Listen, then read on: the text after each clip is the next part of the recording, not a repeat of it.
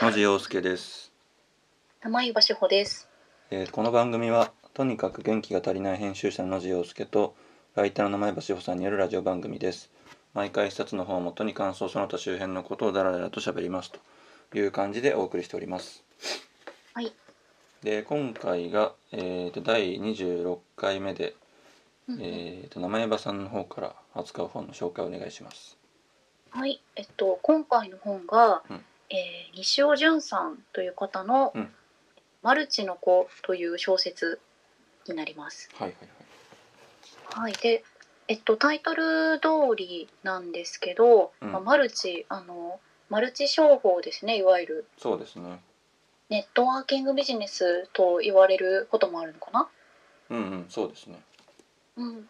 の、えーっと会員になって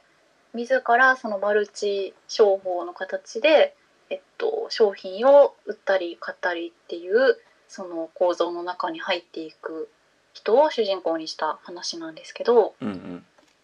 えっと、これも単純に、えっと、ちょっと前に確か発売された本なんですがはいはい本屋さんで見た時にはこれはタイトル的にやべえやつだなと思って気になってて まあなんかなんとなくあのマルチにはまっていく方を主人公にした話なんだろうなっていうのを想像ついたのでうんうんうんちょっとどっかで読みたいなと思っててもう本当にジャケ買いみたいな感じではいはいは提案させてもらったという形です。いなるほどうん、うん全然僕は知らなかったのでうんでも面白かったですねこれめっちゃリアルじゃないですかそうですね なんかいろいろ軽くインタビューとか見るとうん著者本人があれらしいですね20 20歳の時から2年間ねマルチにどっぷりハマってたみたいな、そうですね。なんかご本人があのそうですね。なんか最年少のうんえっと、クラス会員みたいなものになっていたとうんいう話をインタビューで読んだんですけど、うんうんなんかえっとあらすじ的にはこのマルチの子としてその マルチ商法にはまっていく主人公っていうのが。はいはいえっと、鹿水真理子さんっていう22歳とかの女の子なんですけど、うんあマルコかマルコちゃんっていううん子マなんルコですねですけど、えっと、このマルコがあのネットワークビジネスのその団体にとってのなんか期待のエースみたいなちょっと存在になっちゃってはいはいはいでその 22歳っていう若さで、えっと、ゴールド会員みたいななんかステータスを得ちゃうんですよね。うんうんで結構それが自分のなんだろうプライドにもなってどんどんのめり込んでいっちゃうっていう話で。うんうんうんで著者の方は本当にそれと同じようなこうランクとしてゴールドみたいになってうんそこでハマってったっていう話をされてたので、そうですねね本当にリアリティのあるマルチの内側の話。 そうですね、うんてかあれなんですかねマルチの構造とかって普通知ってるんですかねどうなんでしょうねあのネズミコと同一視されることが多いみたいなの本の中にもありましたけど、うんうんなんか私もこれ読んでいくに従ってだんだんあそういうものなんだって分かってきたんですけど、はいはいえっと、基本的にはその一人の人が、えっとまあ、例えば社長ないし代表の人がいてうんその人からどんどんこう放射状にというか、えっと、一人の人をきっかけにある人に商品を紹介してうんうんその人がまた別の人に商品を紹介してっていうふうにどんどんどんどん増えていくとはいはいその自分の傘下にいる人たちというかうん自分が紹介して商品を買った人たちがその自分の参加のメンバーになってどんどんどんどんそれが増えていくに従ってうん何パーセントかの紹介料を自分も得られるっていう形のビジネスですよね。そうですねそうですねですよねでそのパーセンテージがだんだんその自分の参加の人たちが増えていくに従ってうんその紹介料としてもらえるお金の額っていうのがだんだんこう上がっていくから、うんまあ、そのマルチの人たちがよく使う誘い文句としては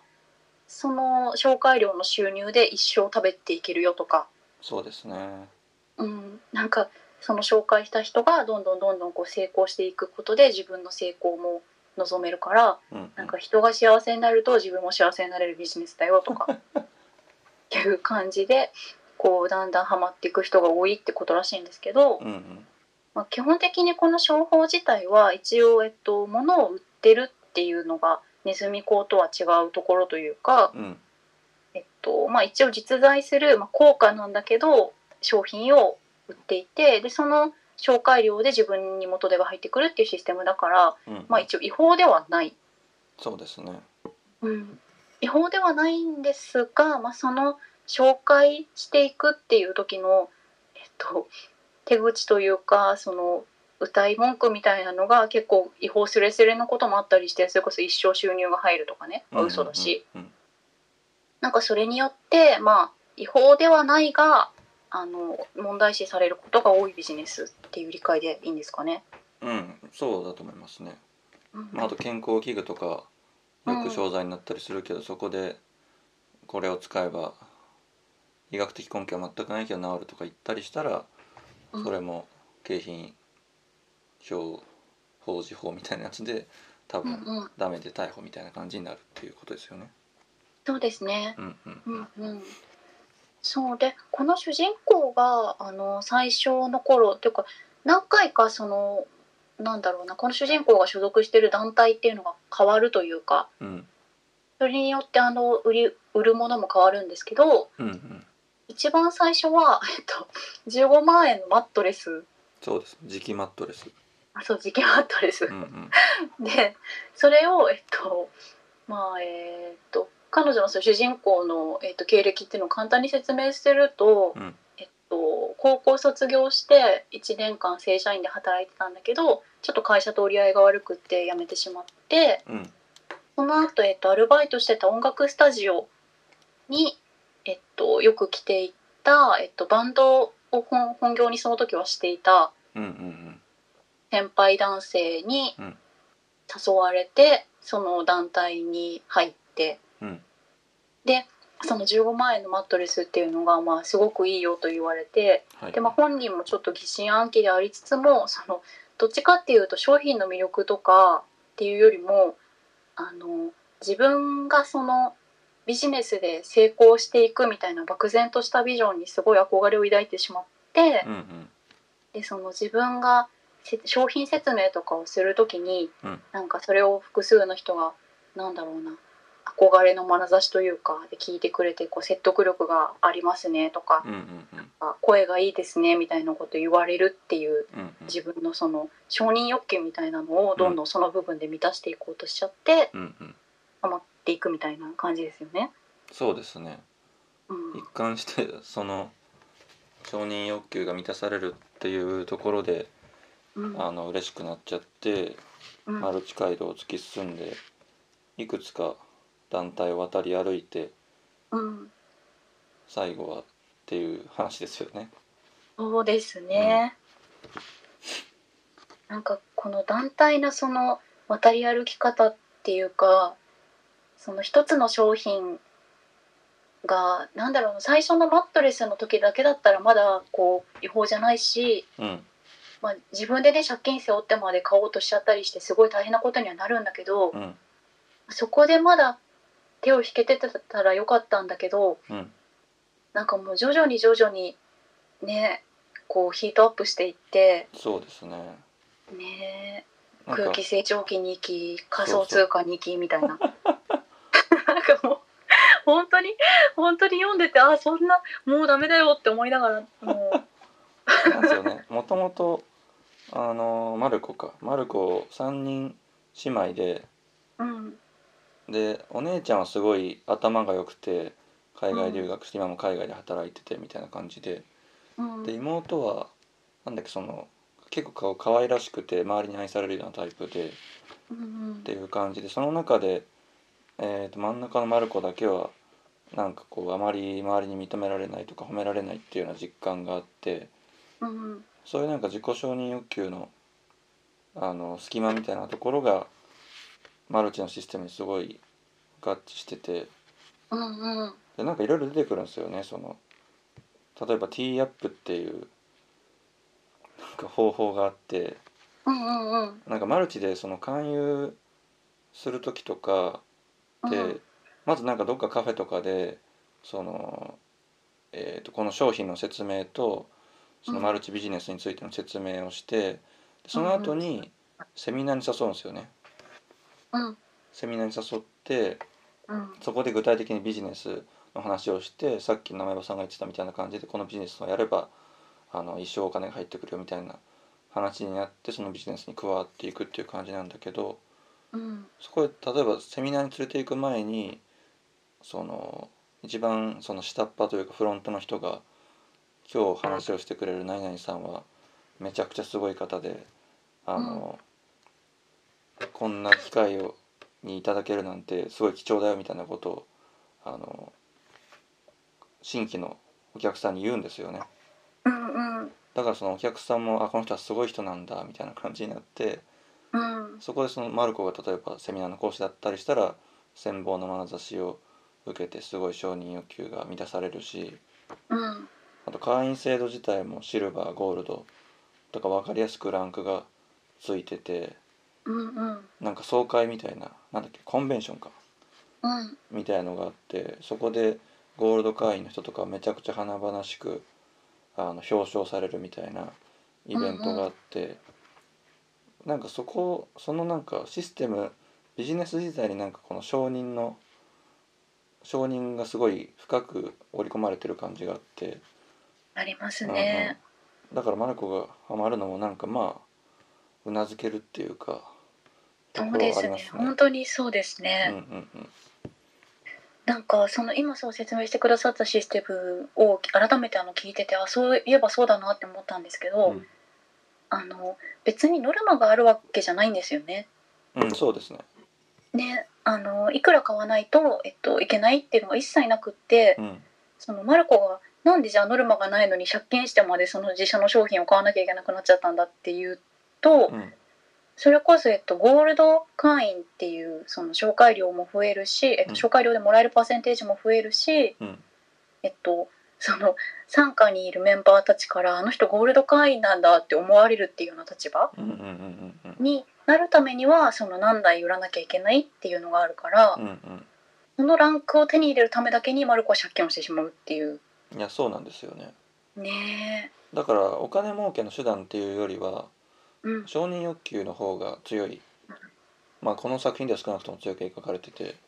そうですね結果的にすごい借金月100万とか入ってくるんだけどうん借金も400万あるみたいなわけわからないですね状況になるっていう、うねえん、いやこれそうなんですよなんか下手にあのお金儲けをとにかくしたいみたいなのがうんベースじゃないからこそすごく身近に感じられて怖いっていうか、うんうんうんあのマルコのお家とかもそれこそさっきのりさんが説明してくれた通りで、うんあのまあ、よくできるお姉さんと可愛らしい妹がいるっていう三姉妹のうんうん結構普通のまあまあ裕福そうな大阪大阪だっけのお家なんですよね。兵庫ですね多分住んでるのはそうか、うんそうだそうだ。なんか全然あの普通の普通のっていうかまあまあまあ裕福な、うんうんえっと、恵まれたご家庭って多分行ってもいいようなお家で。うんうんであの門限が厳しくて結構その日付変わって帰ってきたらお父さんに怒られるみたいなうんうんうんでもまあそれお母さんがまあでも頑張ってやってる仕事なんだからみたいな感じで変わってくれるっていうそうですね割と健全な関係性の家庭に思えるからこうそ、んなんかなんだろうなそんなにこうお金にも困ってないし特別なんかすごくこう心に傷を抱えているところがあるわけでもないマルコがただただ承認欲求のために、うんそんなにまでなっていってしまうっていうのがうんうんなんうかんすごいリアルだなっていうそうですよねねだから多分すごい今の社会にマッチしてるっていうか、え、うん、そのなんか分かりやすい幸せの物語とか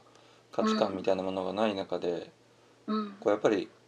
自分の幸せとは何かみたいなことを考え続けないといけないんだけど、まあ、個人化みたいな話もあって、うん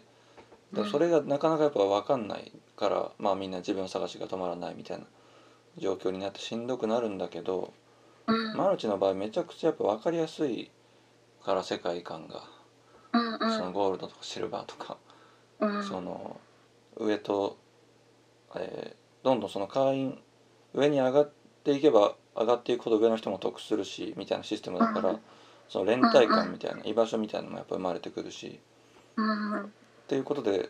なんか分かりやすいこれが幸せですみたいなことをね示してくれる感じがすごいあってうんうんでそれってやっぱ宗教とすごい似てるなと思って、そうですうん、ねだから宗教と似てると考えると、うんうん、なんか今の時時代状況的にそこに寄りかかろうって思う人はいるのは全然不思議じゃないなっていう感じがするするかなと思いましたね。確かに確かうんうにんそれはそうですうんね、うんなんか分かりやすくその何か達成すべきものがあるとかうん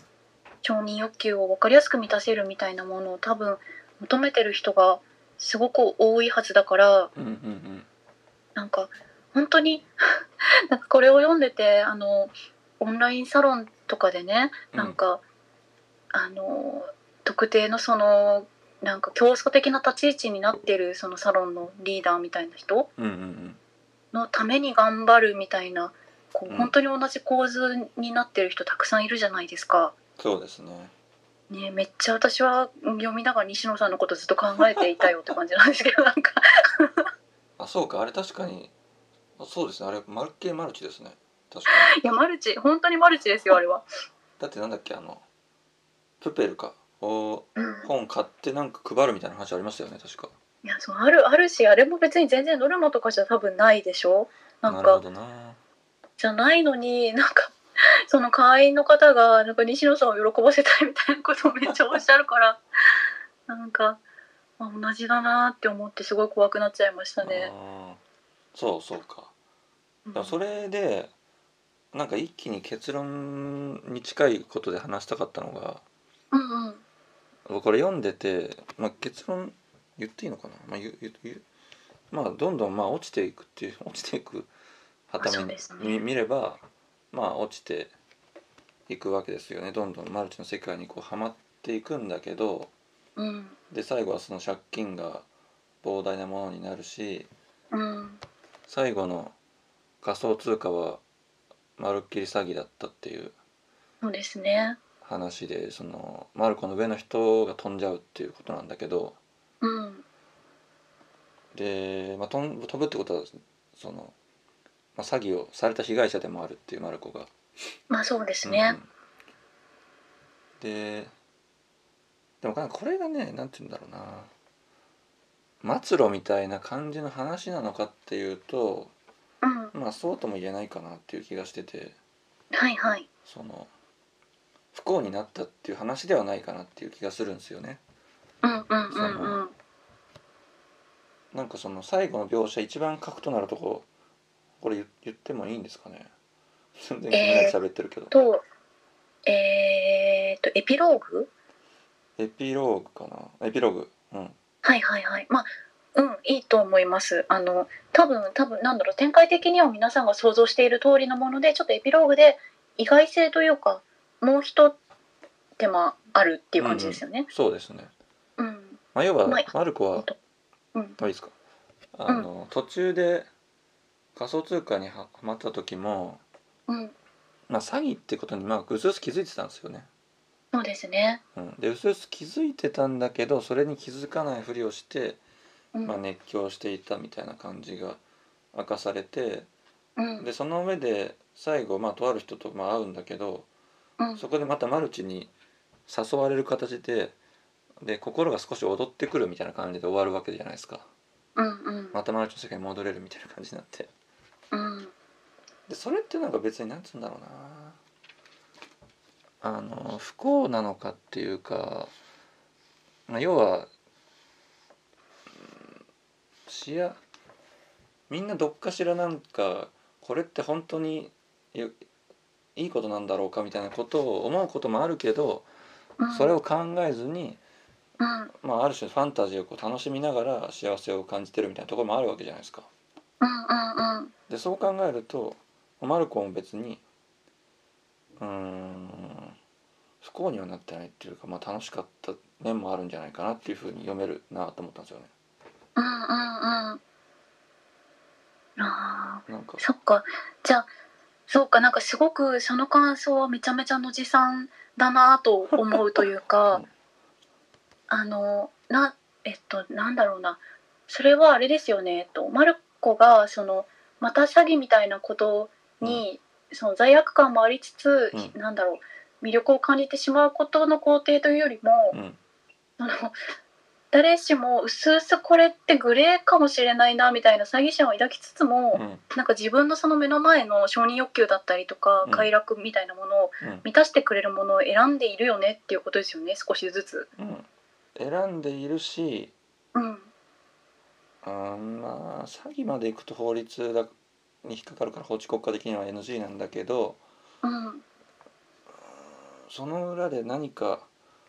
あまり良くないことが進行していると気づいていながらうんそこに無理やりでもこれが私の幸せなんだって思うことが果たして、えーそんなに悪いことなんだろうかっていうかまあそれはある種の戦略でもあるじゃないかなっていう気がしてうんうんでこれ最初のプロローグのところでうんミックスジュースの話が出てきてはいはい。これどういうあれなんだっけこれこれねいいすごくいいですよねこの構成あのなあそうそう主人公のおばあちゃんが言ってくれる言葉として出てくるんですよね。あそうそうそうでうんこれあれだっけマルコが、うんえーと友達の家の犬をなんか散歩させてたかなんかしてうんそれをマルコが突然リードを離しちゃってうでん犬が事故って亡くなっちゃうみたいなで泣いてるみたいなとうんころで、まあ、おばあちゃんがミックスジュースを作ってくれるんだけどうんそこで言う言葉がうんいろいろかき混ぜたら幸せも不幸せもわからんようになるっていうふうに言うんですよ。うんうんでこれってつまりマルコはただ不幸なところにはまったっていうことではなくてまあそこにある種の幸せもあったっていうことを言ってんじゃないかなっていううんうんうんうん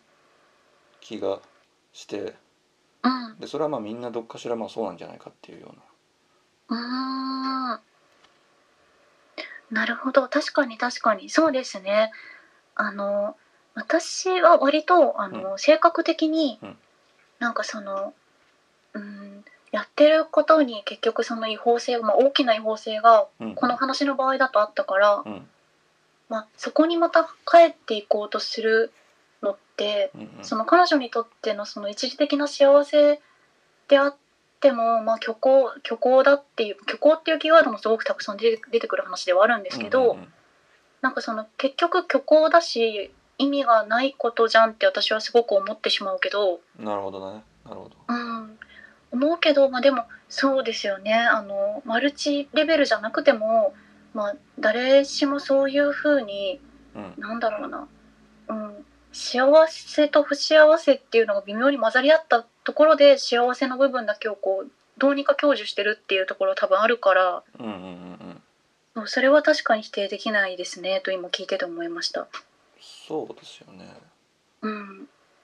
だって誰か結婚して幸せにやっててうん結婚っていいものですよって言ってていやでも結お前の結婚にはこんな欠点があるんだみたいなことを突きつけたってねしょうがないっていうか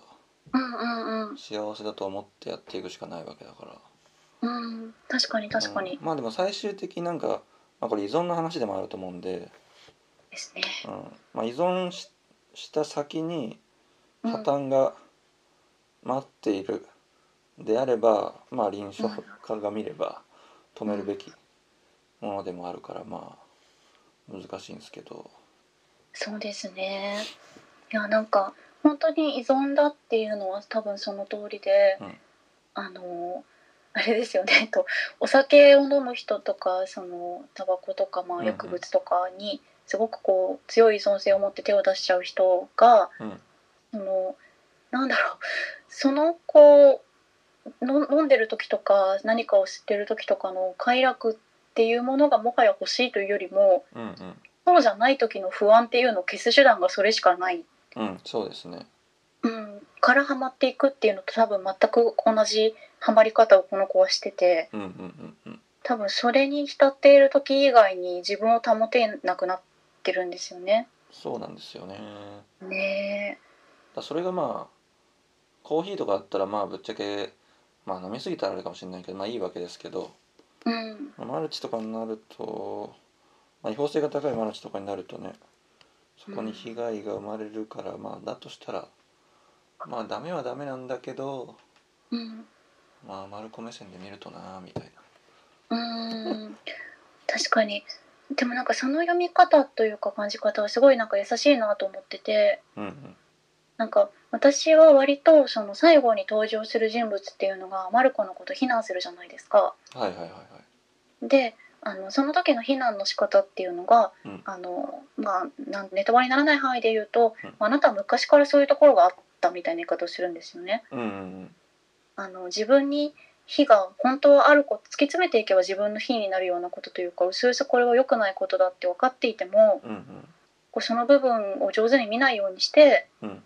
自分はこう被害者というかであるかのように見せてしまうところがあるみたいなことを確か言うんだけど、うんうん言ってましたね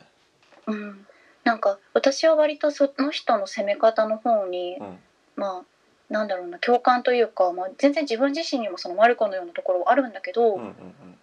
あるんだけれどもなんかそのなんだろうな自分に非がないかのようにその責任っていう部分を手放してしまえるのは結構丸く怖いなと思ってましたね。ああなるほどなうん、確かに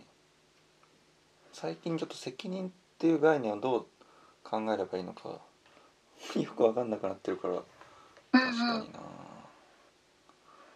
ああーえ責任っていう概念をどう捉えればいいのかっ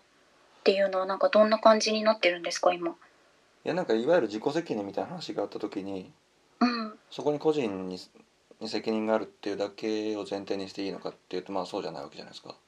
まあそうですね。社会の問題とか構造の問題っていうのは間違いなく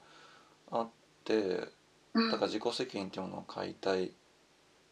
していこうっていうような話とか、うんうんまあ、あとオープンダイアローグとかの話とかだとうんその、まあ、例えば引きこもりの話とかでもなんかうあんうんなたの責任あなたの人生であなたの責任なんだからっていうとどんどん対象者は責任を背負えなくなるんだけどうんうんあなたには何も悪くないっていうような感じ責任をある種解除するとうん。責任が生まれてくるみたいな逆説的な話もあったりとかああそうですね。うん本当にそうですね。そうなった時になんか俺も個人の責任は今問えないゾーンかもしれないですね。ああ、そっか、そっか、そっか、そっか。うん、ああ、それはすごくわかるな。そうですよね。そうなっていきますよね。そうなんですよねまあでもそれ、うん、でも例えばでも政治とか見ててうん、じゃあこいつらの責任ないのかっていうとまあそうじゃないわけだから まあどっかあるんでしょうけどどうしても。も今そっちで考えがちかもしれないな。なるほど。それはすごくしっくりくるし、確かにそうだなと思うんですよね。うんうん、ただ、割とその、なんかマルコがパンやその構造側にだんだんこう立っているじゃないかっていう気もしてて、あーなるほどね。うん、確かなになんて言うんだろうなんかその搾取される一方的に搾取される側で自分がしてることに気づいてなくて結果的に加害者になってしまう人ってたくさんいると思うんですけど、うんうんうんなんかそうですねでも確かにな難しい彼女の場合はそのなんだろうそうかでも確かに責任を問えないっていうのはわかるなうんなんか権威的なものに自分がどんどんなっていって結果的にその彼女が彼女の被害者から見たら構造みたいなものに多分なってるんだろうなって気がしたんですよね。まあ、確かにそうですね確かに確かに。でもねでもそうだよななんかそれこそあのお酒のうんうーんまあアルコールの依存症になってしまった方がはい、そのうーんその症状が出ている時というか、まあ、本人は多分もう出てる時も出てない時も区別はつかないと思うんだけどうんなんかその状況下で例えば人に暴力だったり性被害みたいなのを与えてしまった時にうんうんうんじゃあその責任を問えるのかみたいなことでもあると思うんだけどうん、いやそうですね。ねえそうですね確かにそれは問わないといけないもんな、そうですねだしなんかそこまであのなんだろうなこう究極的にその考えていかなくてもうんなんか途中であのマルコがまだあのゴールド会員みたいなやつになる手前うんうんになんかその会員同士の人たちでこう式を挙げるみたいなこう集会をするうんうんうん時のやり取りとかを見てたらもうなんか全然これは普通の会社の営業とかでも行われてることだしうんうんでその会社が例えば全然こう なんかいいサービスとかいい商品を売るっていうことを目的にしてなくってもうんなんかそのなんだろう士気を上げるためだけにこう団結力をなん強めていくみたいなうんうんなんかもう何が目的なのかも本人たちも分かんなくなってるみたいなのは多分全然普通のビジネスのレベルでもあるなと思ってそうですねねある種の祭りみたいな感じになってえうんその場が楽しいみたいな感じになるんでしょうけど、ねえうん、すげえなんか難問にたどり着いてしまったなそうですねなんかあれかも個人的にはあんまりそういうタイプの式の上げ方とかん団結の仕方っていうのに、うんあんまり私自身は共感が全然できない方だからうんうんうんなんかなおさらマルコの行動がちょっと不可解に映るのかもしれないんだけど、うんうんうんうん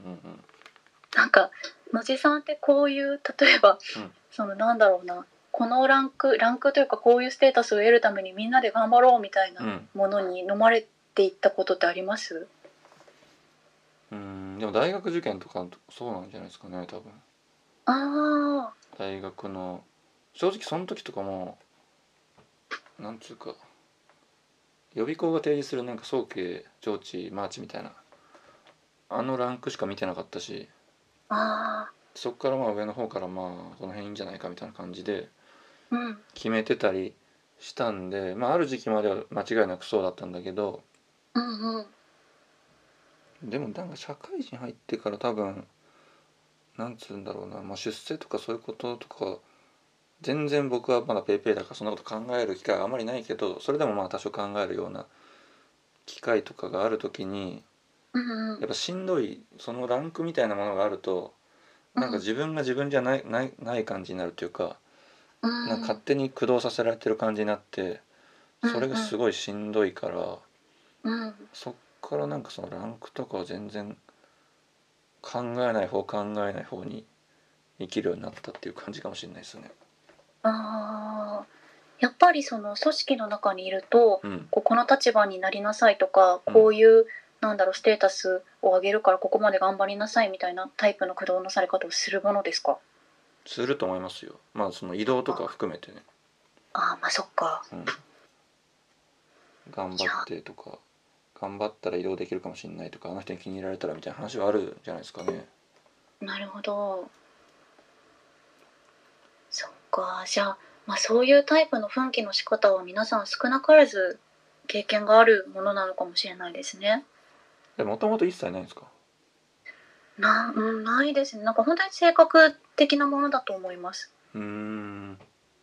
うん、なんかそうそう途中であのさっきもちらっと言った、えっと、ゴールドになるためにみんなでその会員の人たちが、うんえっと、飲み会かなんかでそのわーって盛り上がる集会があってうんうんうんのシーンがあってそのそこのページを今出したいんですけどえーっとえーっとあそうそうあのちょっと読むとうんなんか えっとじゃあスーパーゴールドになりたいやつはい同じくマルコと武田を筆頭にみんなが手を挙げたうんシニアスーパーゴールドはい同じことが繰り返されたみたいな感じでうんだんだんその熱がこう高まっていってうんうんで一人のメンバーが、えっと「じゃあさ俺から宣言していくからみんなも続いて」とか言ってうんうんこれ名前名字がよ思い出せないんだけど読めないんだけど二川うんうん三河屋三か河な谷かななんなんて読むんですっけこれ多分三河谷だと思います。三河谷かうん三河谷っていう人がいてうんそのこの人も会員なんだけど、えっと、三河谷勝信シニアスーパーゴールドになります三河谷がしっかりと迫力ある宣言をした言い終わって三河谷はすぐにマルコに視線を送った、うん近水マルコシニアスーパーゴールドになりますみたいなことをどんどんやっていくっていう うんうんうん。シーンがあってで多分これとか近いこと予備校とか会社の新卒の説明会みたいなやつやらされたりすることあるじゃないですか。まあ確かになんかね。うんいやこれめっちゃ怖いなんか私中学の時に、うんあのーミッション系の学校に通ってたのでうんうんなんか中3の時の修学旅行で、うんあのー牧師さんの元だったか忘れちゃったけど、うんなんかその学校が借りている、まあ、修学旅行用の施設の中にはいはいそのお御堂というか、えっと、お祈りするためのお堂みたいなところがあって、うんでこういうのをやらされたことがあるんですよね。へえなんかその宣言じゃないけどなんか、みんな一人一人その輪になって自分の悩みを話し合って、うんでこうなんか一人が決めたことをこう大きい声で宣言して、まあ、宣言してるわして、うんでそれになんかみんなで涙を流すみたいな会があって。へええめちゃめちゃ嫌で私そ れが本当にこうなんだこれと思ってめちゃくちゃ怖いじゃんって思ってたんだけど、うんなんかただやっぱりそういう人ももちろん一定数いるいるんだけど、うん私みたいにえってなっちゃう人もいるんだけど、うんやっぱりみんなその空気で結構わーって泣いてなんか肩とか叩き合うみたいな感じになるんですよ。なるほどなんかすごいそれが私は昔から苦手なタイプだったなと思ってだからあんまりのめり込めなかったのかもしれない。まあでもそこまでいったら僕もあれですねうん、まあ序列を気にしてしまうような時はあるけどうん、うんそのなんか異次元の空間みたいなところがすごい僕も危機感はあるかもなうーんそうですよね。勧誘されたこととかあります？僕ないんですよねそのあルノワールとかにしょっちゅう行ってたんでうん、しょっちゅう隣でやってんなっていうのはあるんですけどうんうん、自分が加入されたことはないですねそうなんですね。でも確かにのりさんはなんかそういうのきっぱりと断ってくれそうだから多分されない と思う。多分すごいね疑り深いんで基本的にうん、でもそういうふうに多分ちゃんと「えそれはこういうことですか?」って多分この人なら聞いてくるだろうなって思って避けられる気が する。うん多分 IC 回すと思います普通にそうですよね。うんいやそうじゃなきゃですよね本当は。えあるんですか誘われたことあるある。てか私みたいなタイプが多分一番誘われやすいと思う。えどうやって誘われるの友達ってことえっと友達はさすがになくって、ただなんかその空気を感じると私が離れるっていうのもあると思うんですけど、うんうんあの一番多いパターンは、うんえっと飲み屋で飲んでてうんなんか盛り上がって今度別の機会でご飯行きましょうよっていうのがマルチの勧誘だったパターンはすごいある。それ本当にあるのそういうのってありますありますめっちゃありますよ。マジであのあそこで飲んでると多い野毛えマジっすか野毛なんて多いのすごい多いなんかな別にその 場所が悪いわけじゃないけどなんか野毛とかあとどこだろうでも野毛が一番多いなで飲んでるとねすっごい合いませんだからもしかしたら同じグループなのかもしれないとさえ思マジでう、うん、それな何を勧められるんですかなんかえっとねえ結局あれ何だったんだろう一回私興味本位で、うんそのグループが主催するパーティーについてったことがあってマジありますありますなんか多分手法として、まあ、いろんな多分団体ごとのやり口が違うと思うんだけど、うんあのすぐに商品の説明をしないタイプのとこだったんですようんうんうんだから結局その何を売ってたかっていうのをちゃんと聞かなかったんだけどはいはいあの、まあ、調べてみたら結局、まあ、明らかにマルチの人たちの団体だっていうのが分かったんですけど、うんうんえっと、その野毛で誘われた時はあののなんか隣で飲んでたカップルうんうんがなんかすごいすっごい陽気な人たちではいなんかやたら褒めてくるんですよこっちのその仕事とか容姿とか生活とかも何何でもいいんだけどとにかくめちゃめちゃ褒めてきて。うんうんでその時点でちょっと怪しいしでもすごい酔ってるのかなと思って、うんうんまあ、なんか距離を取ってたんですけどはいなんか向こうが、まあ、もしかしたらそれもそういうテクニックの一つだったのかもしれないけど、うんあのこちらがすごく行きたがってたい行ってみたいと思っていた、うんなんかジビエかなんかのお店うんにすごいよく行くよみたいななるほど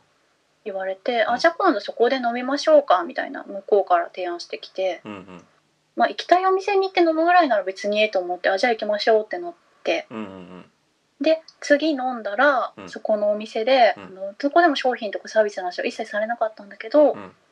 あの今度会わせたい先輩がいるって言わ れてマジです げえななんか典型的なやつじゃないですか。ですごい人なんだみたいな、まあ、ティーアッ本プじゃ当んに絶対マルチだって思って分かったんだけどその時点でうんですごいいい人でもう絶対気が合うと思うしなんかその先輩もちらっと翔さんのこと話したらすごい会ってみたいって言ってたよみたいななるほど言われてなんで知らない先輩に私の話をされてるんだとも思 ったしなんか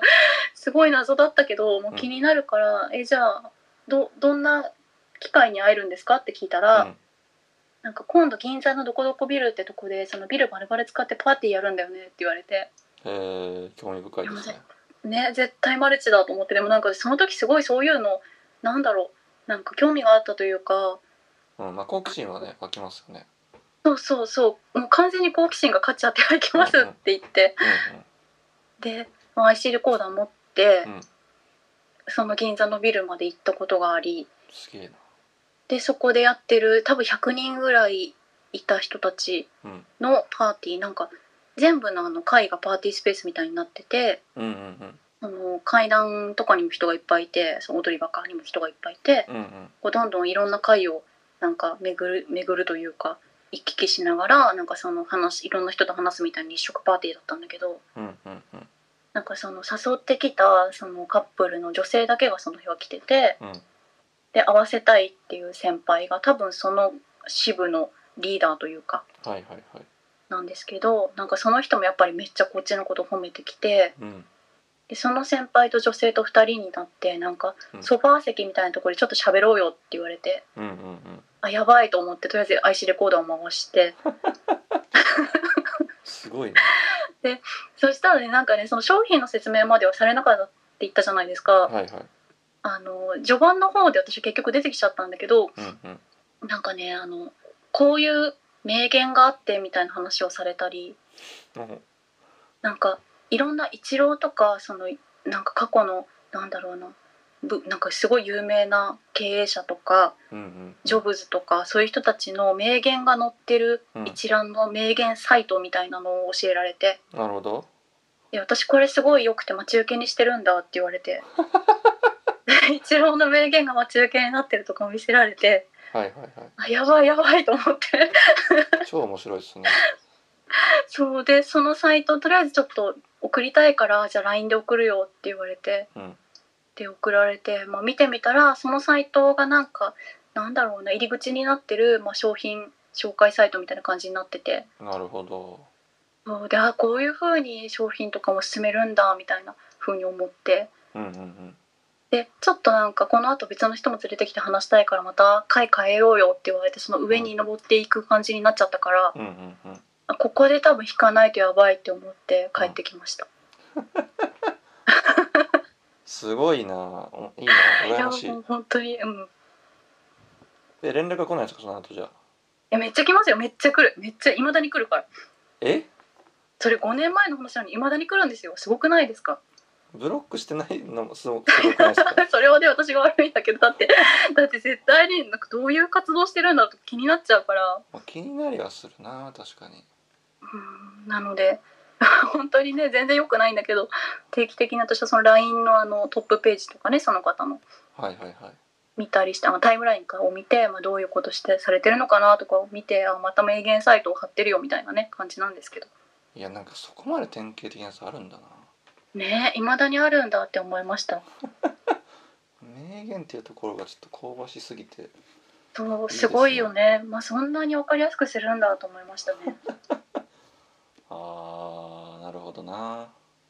そうあのなんでそれが明らかにまあ手口的に生まれてたのは明らかなんだけど、なんで確信を持てたかっていうと、うんそのえっとパーティー会場として指定された銀座のビルっていうのが、うんもうそこのえっとマルチのパーティーしかやらないっていうので有名なとこだったんで、そんなとこあるんだうん調べてみたらそう出てきたんであなるほどなと思いました。あーいいですねいい体験ですねそれはそうですねいい体験でしたねでもあれ一人で絶対行かない方がいいし IC レコーダー持っていかないとやっぱダメですねいや怖いですからねねうなるほん、どねそうかもうそういうのは多分意外と身近に皆さん大学とかでもしかしたら体験されてる方もいるのかもしれないいるのかうんあでも意外といるのかなそんな気がするやっぱなんか同級生から中学の同級生から久々に声かけられて行ってみたらマルチの勧誘だったみたいなこと言うじゃないですかうん、なるほどなうん、でもわかる私も野地さんの同級生だったら多分野地さんは勧誘できないま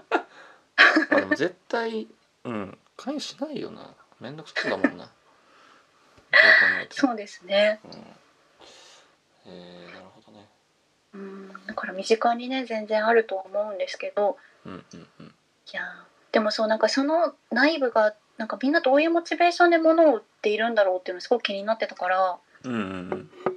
まあ、多分この小説に書いてあることがすごく近くてやっぱ承認欲求っていうのがキーなんだろうなっていうのをなんとなく納得できた。そうですねなうんるほどねうんまあその売ることがまあみんなの幸せに結びついてるみたいななんか直線的なこう考えとかもありそうですしねそうですうね、んなんかしかもこれ多分すごくリアルに商品のこととかも書かれてるからうんうんなんかその売りつける売りつけるって言ったらあれだけども売りつけてるんだけどものがその最初は磁気マットレスみたいのも明らかにマルチだってわかるようなやつから始まってうんうんあのなんか次に主人公が移動する団体っていうのがうんなんかサステナブルをキーワードにしてるんですよね。そうなんですよねねえとかもなんか超今っぽいなと思ってなんかサステナビリティに配慮してる商品でなんかフェアトレードのお茶みたいなのをサブ商品にしてて。うんうんうんもう絶対あるじゃんこんなのと思ってまあそうなんですねその辺の多分理理論理論というかうん説みたいなものに依拠してるから、うんまあ行き過ぎるとマインドコントロールというか何が悪いなみたいな、うんいいことしてるっていう風になりやすいんだろうな。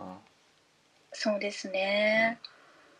そうですね確かにそこも上手ですよねそのやっぱサステナブルみたいななんかか環境に配慮してるとかその人権に配慮してるみたいなものを言われると、うん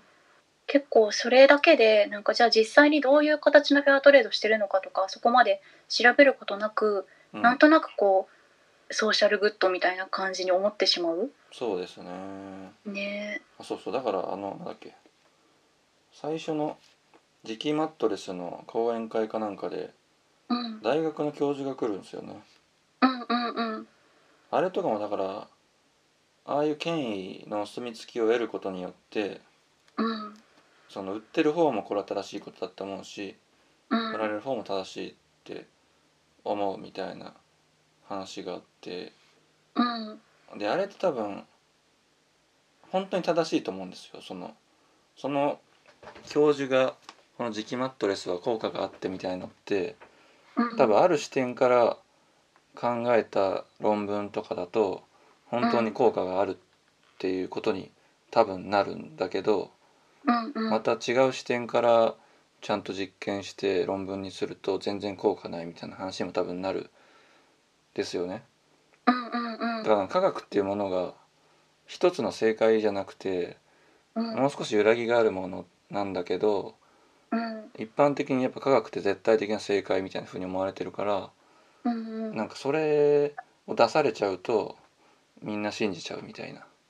うんところがあるんだろうなってあそこの記述を読んですごい思いましたね。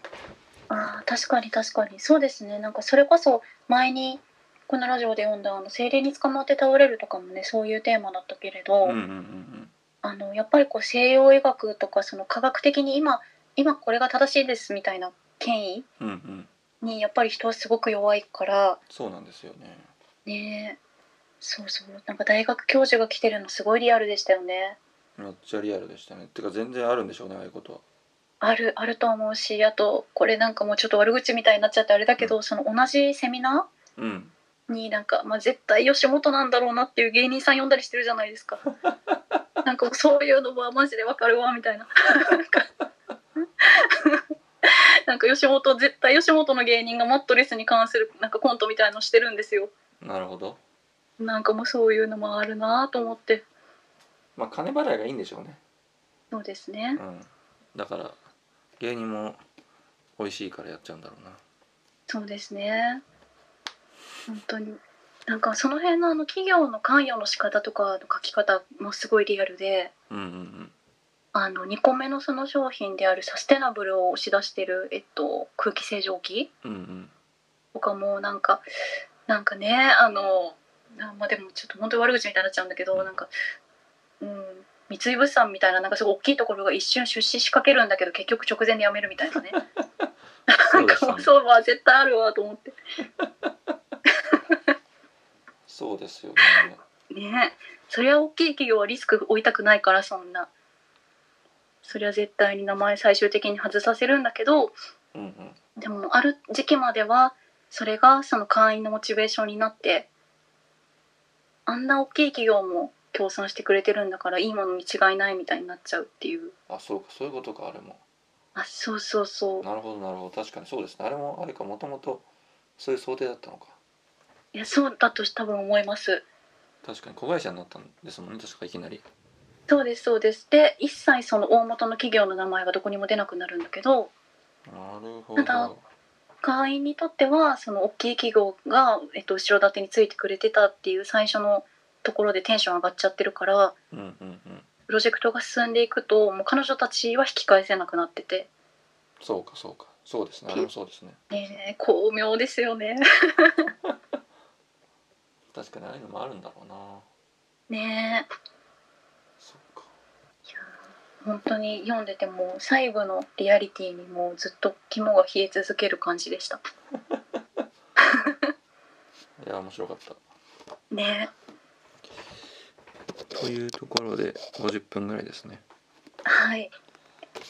うん、面白かったあのマルチに興味があるマルチに興味がある方は読まないね。